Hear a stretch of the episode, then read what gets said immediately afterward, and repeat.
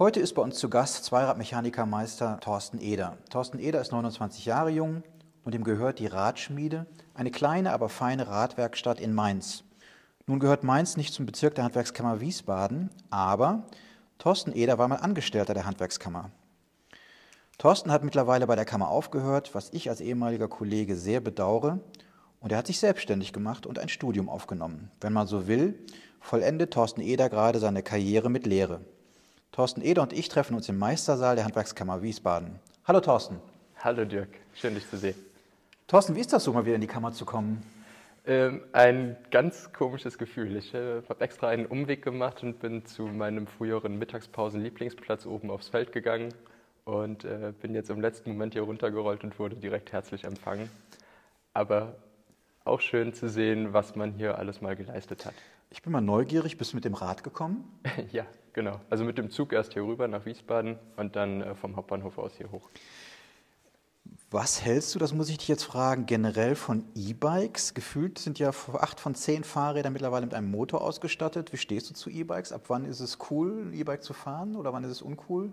Also ich muss sagen, ich bin von Anfang an ein relativ großer Fan gewesen. Zwar waren die ersten E-Bikes noch in ihren Kinderschuhen und mit äh, Problemen gesegnet, die nicht viel Spaß gemacht haben in der Werkstatt, aber ähm, du kannst damit, finde ich, jedes Klientel erreichen und begeistern. Egal ob jung, ob alt, ähm, egal ob sportiv oder einfach nur komfortabel unterwegs sein. Du kriegst jeden wieder mobil. Und das finde ich ist eine ganz tolle Sache. Dann zu deinem Beruf. Was macht eigentlich ein Zweiradmechaniker? Das ist eine gute Frage. Also ein Zweiradmechaniker. Heutzutage ähm, nennen wir uns ja dann sogar Zweiradmechatroniker, weil es immer moderner geworden ist, immer mehr elektrotechnische Aspekte mit dazugekommen sind. Das fing aber dann kurz nach meiner Ausbildung, glaube ich, erst an, in diese Richtung umzuschwenken.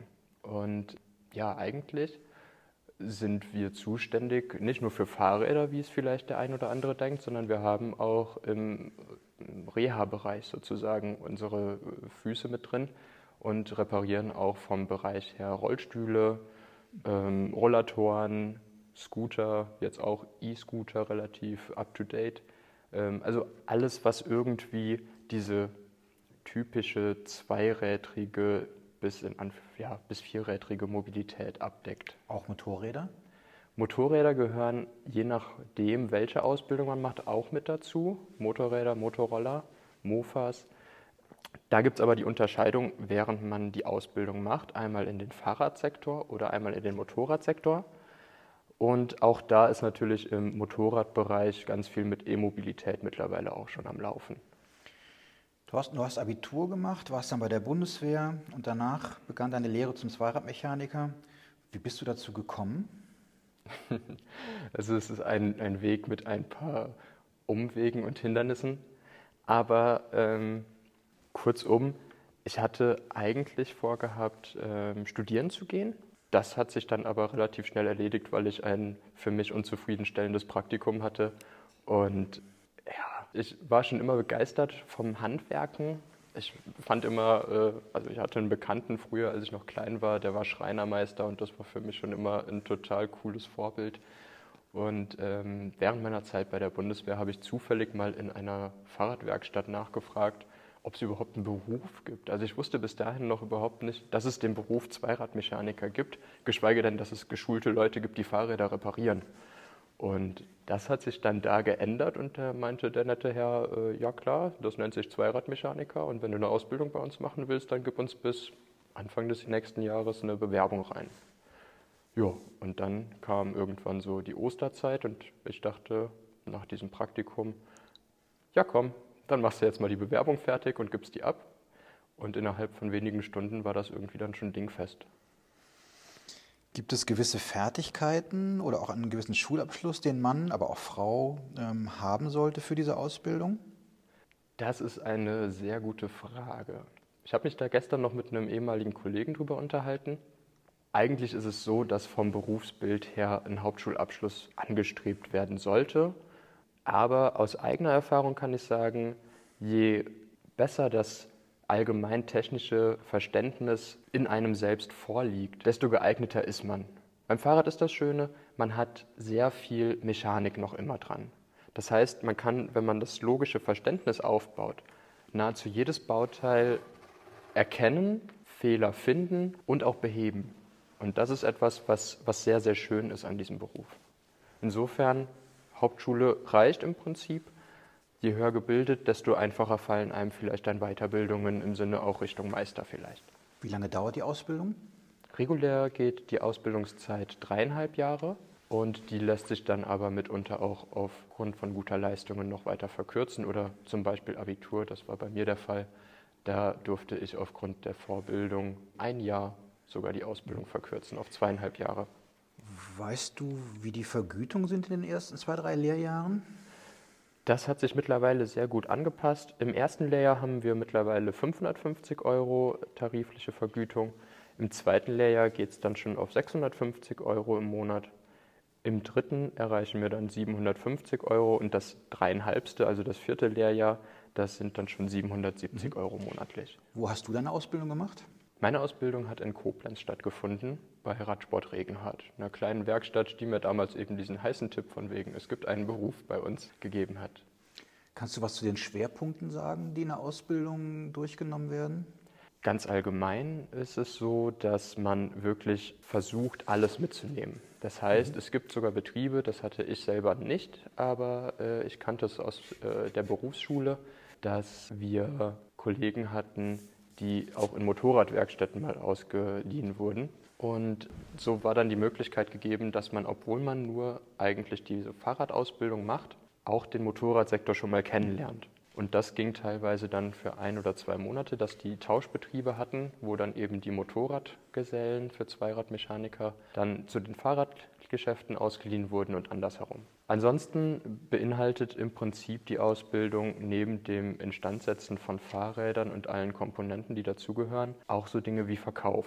Beim Fahrradsektor, ein sehr großer Freizeitbereich, gilt es natürlich auch irgendwie, die Ware an den Mann bringen zu können. Das heißt, man muss Fahrräder so weit verstehen, dass man sie einem Kunden auch nahebringen kann, erklären kann und aber auch die entsprechenden Zubehörteile passend beratend verkaufen kann. Du musst also schrauben und babbeln können. Richtig. Und wenn du es zeitgleich kannst, bist du richtig gut.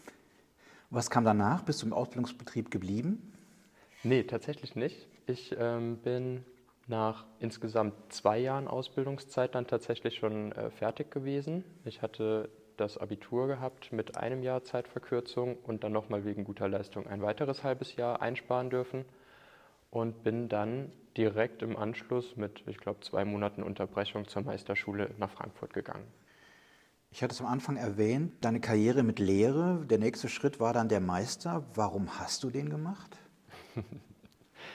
Ähm, das ist etwas, was man keinem Finanzier sagen sollte. Also es war bei mir einfach mitunter aus Spaß, weil meine Kollegen während der Ausbildung direkt zu Beginn sagten, na, wer Eder mit Nachnamen heißt, muss auch den Meister dazu machen. ähm, ja, ich war jung, fand das extrem lustig und habe während der Ausbildung auch gemerkt, dass ich einfach wissbegierig war. Und das, was man in der Ausbildung lernt, das ist ein solider Grundstock, aber ich wollte mehr.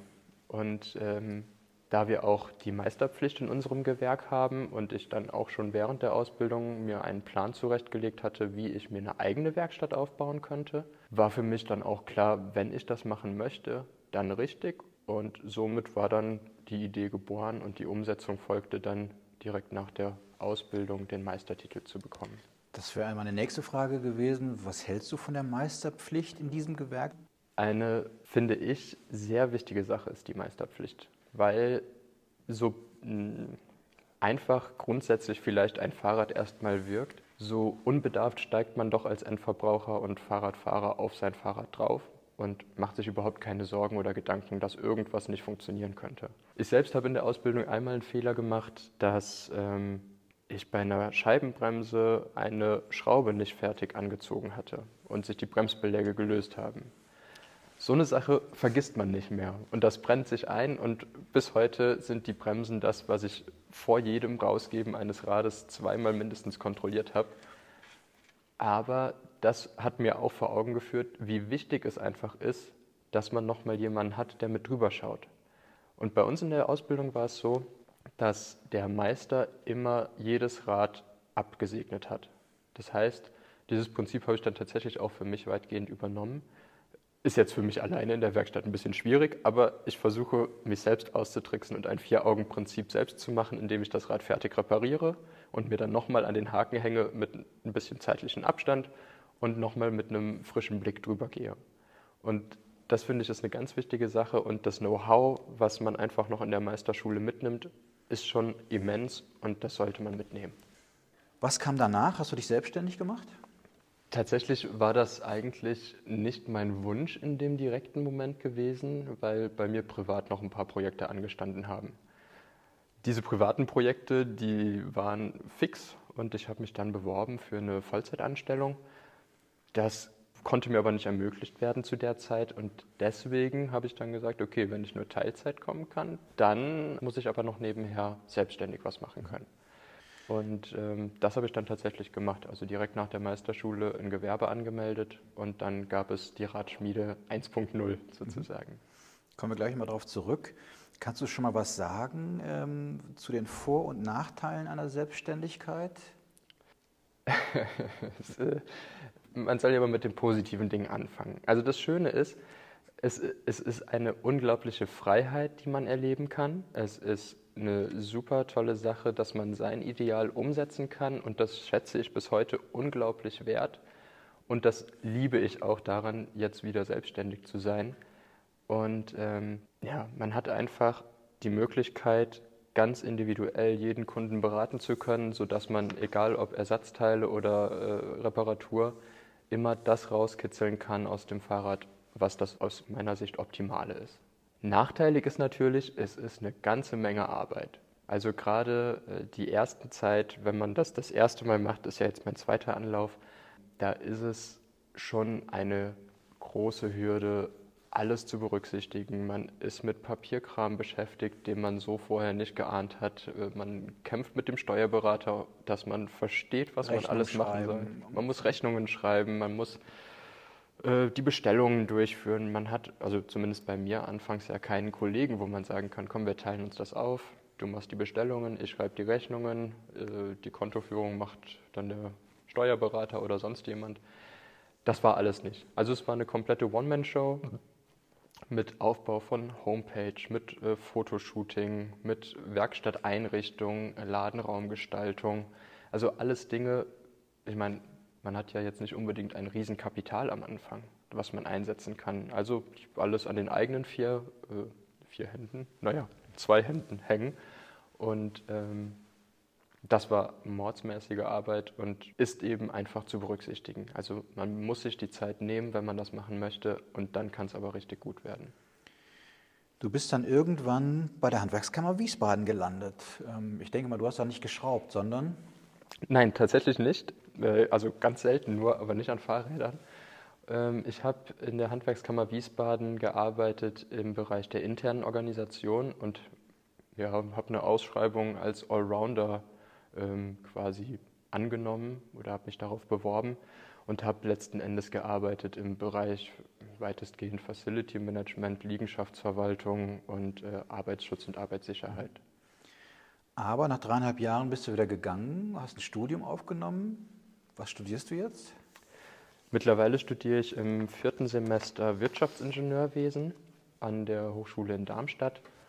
Und ähm, ja, wie das dazu kam, war eigentlich, dass mein Wissensdurst, den ich schon vor der Meisterschule hatte, nach der Zeit bei der Handwerkskammer beziehungsweise in der Zeit in der Handwerkskammer noch weiter gewachsen ist. Ich hatte neue Aufgabenfelder, habe mich da viel reinarbeiten müssen und das hat mir sehr viel Freude bereitet. Aber für mich war da irgendwie noch nicht das geistige Ende der Fahnenstange erreicht und ich wollte einfach noch mehr. Und das, glaube ich, bis heute habe ich mit diesem Studiengang genau richtig erwischt. Es ist inhaltlich eine Mischung aus Maschinenbau und BWL, VWL. Und äh, aus meiner Perspektive ist es tatsächlich nochmal ein On-Top-Meister, weil der Meister auch schon diese Bereiche abdeckt. Aber jetzt im Studium geht es einfach nochmal mehr in die Tiefe. Was versprichst du dir von diesem Studium? Denn ich erinnere mich, am Anfang des Gesprächs hattest du gesagt, dass du eigentlich so keine große Lust hattest auf ein Studium. Ähm, jetzt studierst du doch. Äh, was kommt danach? Ja, äh, aus dem frustrierten Anfang 20er ist dann doch ein nicht mehr frustrierter Ende 20er geworden. ist jetzt nicht so viel Zeit vergangen, aber äh, in meinem Kopf doch viel passiert. Und es ist einfach tatsächlich so, wie gesagt, zum einen der Wissensdurst, ganz extrem, aber auch, dass ich noch mehr Karriere gerne machen möchte und ich auch mir sehr gut vorstellen kann, eben bei Fahrradherstellern anzukommen und da nicht nur in der Werkstatt, sondern einfach auch beim Entstehungsprozess, bei Optimierungsprozessen in der Fertigung oder in der Produktion, da einfach noch näher und noch tiefer im Thema drin zu sein und im Prinzip einfach mein Wissen dann sprudeln zu lassen und weiter auszubauen. Also das heißt, du bleibst dann schon bei deinem Handwerk, vertiefst nur dein Wissen. So ist es im Moment auf jeden Fall eine schöne Idee, die ich verfolgen möchte. Und ähm, wie das dann am Ende mit der Realität aussieht, das wird sich dann zeigen. Aber grundsätzlich wäre das für mich was Schönes. Ein weiterer kleiner Schritt ist ja mittlerweile die Radschmiede 2.0. Du hattest vorhin die Radschmiede 1.0 erwähnt, also die gibt es in Klammern wieder. Was machst du da? Ähm, reparierst du nur? Wie kommst du an Aufträge? Hast du eine Werkstatt? Es läuft tatsächlich, na, ich sag mal ähnlich wie bei der ersten Radschmiede, das war 2014. Und im Jahr 2020 habe ich jetzt die Radschmiede wieder neu angemeldet. Und seitdem habe ich eine kleine Werkstatt, einen, einen Lagerraum im Prinzip nur angemietet. Und dort wird ausschließlich repariert, im seltenen Fall dann auch mal äh, Ersatzteile und Zubehör verkauft, ohne Reparatur dazu. Aber hauptsächlich geht es um Reparatur und Instandsetzung. Hattest du jenen Kundenkontakt oder eine Situation, die dir im Gedächtnis geblieben ist? Also irgendwie ein Kunden, der sich ähm, bei dir bedankt hat für eine besondere Sitzeinstellung oder ein tolles Fahrrad, was du repariert hast oder ihm verkauft hast. Gibt es da irgendwelche Situationen? Da gab es während meiner Ausbildung tatsächlich die prägendste Situation. Und das war ein Kunde. In meiner Ausbildung habe ich sehr viel verkauft. Und ähm, bei diesem Verkaufen war es so, dass wir nur Custom-Made-Fahrräder verkauft haben. Das heißt, die Kunden kamen zu uns, wir saßen vorne im, im, Showroom sozusagen, nur unser Showroom war nicht wie bei irgendwelchen Fahrradgiganten mit äh, einer Million Auswahlmöglichkeiten, sondern wir hatten ein paar Reparaturfahrräder da stehen und ein, zwei eigene Fahrräder und dann hat man geguckt, okay, von der Körpergröße, dann gebe ich dir mal das Rad und wenn es halt ein Kundenrad war, war es halt ein Kundenrad. Hauptsache, du sitzt mal drauf, dass man sagen kann, okay, die Rahmengröße passt, jetzt müssen wir gucken, Vorbaulänge, Sattelstütze, Zubehör. Und all das haben wir, oder in der Ausbildung hauptsächlich ich dann Tag für Tag gemacht. Ich glaube, wir haben so 300 Räder im Jahr verkauft. Und ähm, so ein Gespräch ging mindestens eine Stunde. Und einer der Kunden, der hat das Rad haben wollen, um jeden Tag 20 bis 30 Kilometer einen Weg zur Arbeit pendeln zu können. Und das war, ich glaube, so ungefähr nach einem Lehrjahr bei mir, dass der dann da war, sich beraten hat lassen und das Rad dann auch gekauft hat. Und kurz vor Ausbildungsende ist er nochmal wiedergekommen und ich habe den irgendwie auch die ganze Zeit im Hinterkopf gehabt. Der hatte ganz viele spezielle Bauteile sich anbauen lassen und der kam dann tatsächlich wieder, freudestrahlend und hat sich bedankt, dass er so ein tolles Fahrrad bekommen hat. Einfach unglaublich glücklich damit ist und immer noch täglich gerne damit zur Arbeit pendelt. Und das war ein fast berauschendes Gefühl. Also du siehst, ich muss immer noch grinsen, äh, weil es einfach so ein schönes Erlebnis war. Ich könnte das Fahrrad heute noch wiedererkennen wahrscheinlich. Und, den und er fährt es wahrscheinlich heute noch. Ich vermute stark, ja. Also es war einfach ganz, ganz toll, dieses wundervolle Feedback zu bekommen. Sehr schön. Stichwort Werkzeug. Ähm, also ich habe ein Lieblingswerkzeug, das ist der Nippelspanner. Ich finde das ein wunderschöner Name. Hast du ein Lieblingswerkzeug? Das ist eine gute Frage. Also ich ähm, mag tatsächlich gerne, weil es viele nicht gut beherrschen können, ähm, eine Bremsscheibenrichtlehre. Die hast du, glaube ich, bei mir schon angewendet. Hm? Richtig, genau. Ähm, das war, äh, es ist im Prinzip ein ganz simples äh, Werkzeug, mit dem man einfach Seitenschläge und Unwuchten aus Bremsscheiben rausziehen kann. Nur ist das Handling Handwerkskunst. Mhm. Habe ich gemerkt. Was ist das Besondere an deinem Beruf? Ähm, du hast jetzt mal einen, einen kurzen Werbespot-Möglichkeit. Mach doch mal Werbung für deinen Beruf, für deine Ausbildung. Warum sollte Mann oder Frau eine Ausbildung zum Zweiradmechaniker machen? Ich würde sagen, wenn du Spaß am Umgang mit Menschen hast, individuelle Bedürfnisse befriedigen möchtest, Spaß an Bewegung hast, man macht sehr viele Probefahrten, wenn du ähm, interessiert bist an Aktivitäten, sei es ähm, einfach nur draußen unterwegs zu sein, aber eben auch vielleicht selbst im Sattel viel unterwegs bist und du auch noch keine zwei linken Hände hast, sondern eine linke und eine rechte, dann würde ich tatsächlich sagen, lass es dir mal gut durch den Kopf gehen, weil Spaß machen tut es auf jeden Fall. Und die Radbranche, wie die ganze Sportbranche, ist ein richtig schöner, bunter Haufen an lebensfrohen Menschen. Dann erzähl uns doch bitte jetzt auch noch, was die schönsten Momente deines Berufs sind oder die größten Herausforderungen im Positiven sind. Du hast gerade erwähnt, die Beratungsgespräche ähm, geben dir auch eine gewisse Befriedigung. Ähm, gibt es sonst noch irgendwelche schönen Momente in deinem Beruf? Es ist für mich tatsächlich mittlerweile, da ich es jetzt ja neben dem Studium auch mache, eine total tolle Zeit zum Abschalten. Wenn man was mit den Händen tut, ist es einfach eine ganz andere Art von Arbeiten als mentales Arbeiten. Und wer sich für einen Handwerksberuf entscheiden möchte, der hat einfach vielleicht auch schon im Gespür, dass es für ihn das Bessere ist, was Praktisches zu tun. Man sieht Ergebnisse, am Anfang steht da vielleicht irgendein defektes Fahrrad, und du kriegst über den Werkstattprozess mit, wie auf einmal aus kaputt wieder ganz wird und wie vielleicht von einem verzweifelten Gesicht beim Kunden ein freudestrahlendes Gesicht wird. Und das ist etwas, was mir bis heute sehr viel Freude bereitet. Und du kannst, wie in deinem Fall, noch ein Studium draufsetzen. Richtig, man lernt nie aus. Man kann auch, äh, das haben auch Freunde von mir gemacht aus der Meisterschule, aufgrund seines Meistertitels dann studieren gehen, auch wenn er nur Hauptschulabschluss vorher gemacht hat. Also mit dem Handwerk gibt es ganz viele Möglichkeiten, wie der Werdegang weitergehen kann.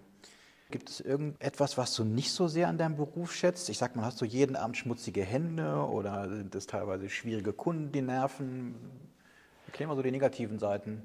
Natürlich ist es so wie in jedem Beruf mit Kundenkontakt. Du hast nicht die Möglichkeit zu sagen, dein Gesicht oder deine Stimme gefällt mir nicht. Da vorne ist die Türe und tschüss. Das funktioniert nicht. Also man kann es machen, aber langfristig gesehen ist es, glaube ich, einmal. richtig, genau. Man sieht den nie wieder und die Mund-zu-Mund-Propaganda, die negative Wellen schlägt, die ist deutlich schlimmer als die mit den positiven Wellen. Insofern, man muss schon bereit sein, auch auf Menschen einzugehen, die man vielleicht nicht sympathisch findet.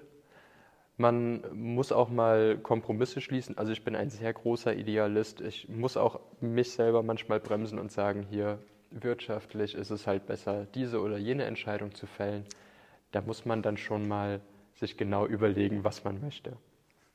Und ansonsten gibt es an negativen Seiten natürlich noch, klar, man muss Arbeitsklamotten lieben, ähm, sonst funktioniert das nicht.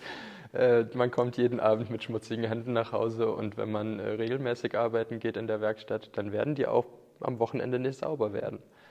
Und das sind einfach Dinge, die, die gehören dazu. Die sind vielleicht für den einen oder anderen nicht so schön, aber man kann sich damit arrangieren.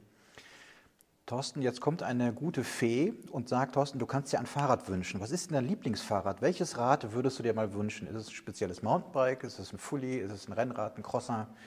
Du hast jetzt die Möglichkeit, dir ein Traumrad zu wünschen. Okay, also.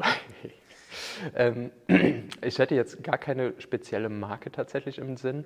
Ich würde mir aber sehr, sehr, sehr, sehr, sehr gerne einen Crosser aufbauen, äh, beziehungsweise heutzutage schimpfen die sich ja dann Gravelbike. Ähm, und das versehen mit einer elektronischen Schaltung, mit hydraulischen Scheibenbremsen und das Ganze natürlich, wie gesagt, Carbonrahmen.